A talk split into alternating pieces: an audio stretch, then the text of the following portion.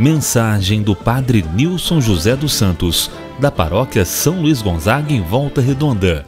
Hoje trago uma história: aprender a persistência e a resiliência.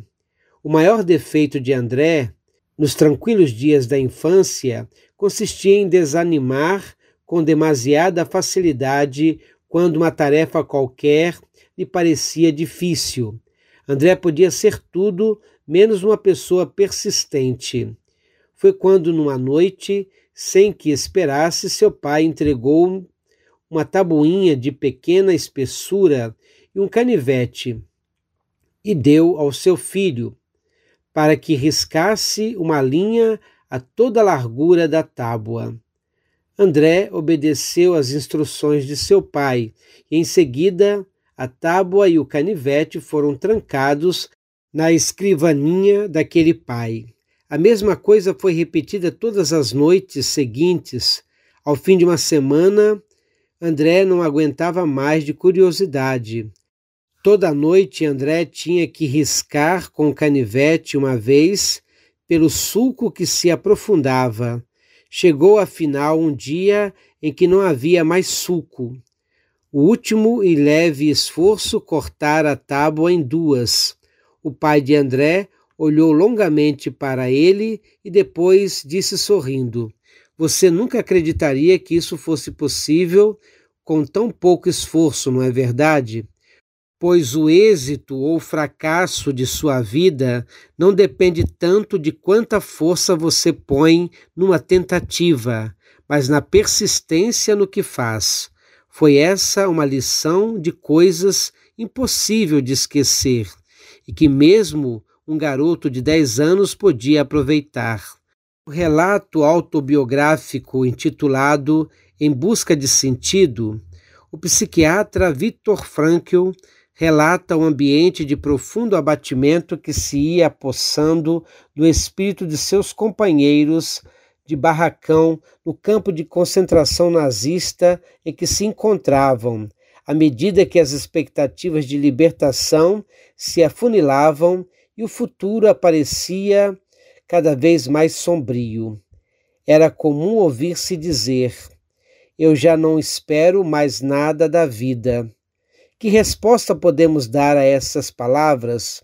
perguntava Frankl e a seguir, com a vibração de quem fez uma descoberta, explica a nova luz que se acende nele e que procurou transmitir aos outros. Do que realmente precisamos é de uma mudança radical da nossa atitude perante a vida. Temos que aprender nós mesmos e depois ensinar aos desesperados que na verdade não é importante o que nós esperamos da vida, importante é o que a vida espera de nós. Numa noite em que um corte de luz mergulhou os prisioneiros numa depressão ainda maior, Frankl, embora gelado e sonolento, irritado e cansado, sentiu que era preciso fazer alguma coisa para infundir ânimo àqueles pobres farrapos humanos que já desistiam de viver. Levantou-se então e falou.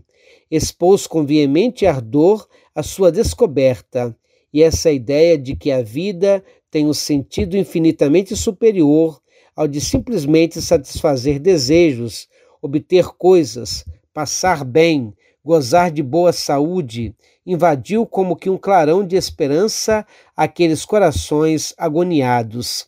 Entenderam que Deus a esposa, os filhos, os amigos, o mundo esperavam deles, deles que pareciam animais acuados, prestes a serem levados ao matadouro. Um testemunho, na vida ou na morte, de que o ser humano foi feito para algo muito maior do que comer, beber, gozar, rir na fortuna e chorar na adversidade. Deus e os outros esperavam algo que só cada um deles, com grandeza de alma, podia dar. Deus e o mundo precisavam de cada um deles. A vida só pode ser encarada como uma missão a cumprir, que nos é confiada por Deus, como uma edificação de que somos responsáveis e de que outros dependem. Persistência é aquilo que persiste, que continua presente, que continua a se desenvolver apesar de circunstâncias desfavoráveis. Já a resiliência é a capacidade de se recobrar ou se adaptar à má sorte ou às mudanças.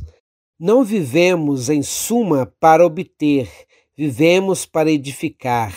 Nesse tempo de pandemia, busquemos, sobretudo, fazer o grande aprendizado do que a vida espera de nós e saibamos hoje oferecer o melhor que temos para saborear a própria existência com dignidade e ajudar os outros a compreenderem a vida como uma grande dádiva que precisa ser também oferecida. Sou Padre Nilson José dos Santos, Paróquia São Luís Gonzaga em Volta Redonda, membro da Pastoral Carcerária e da Capelania do Hospital São João Batista. Em nome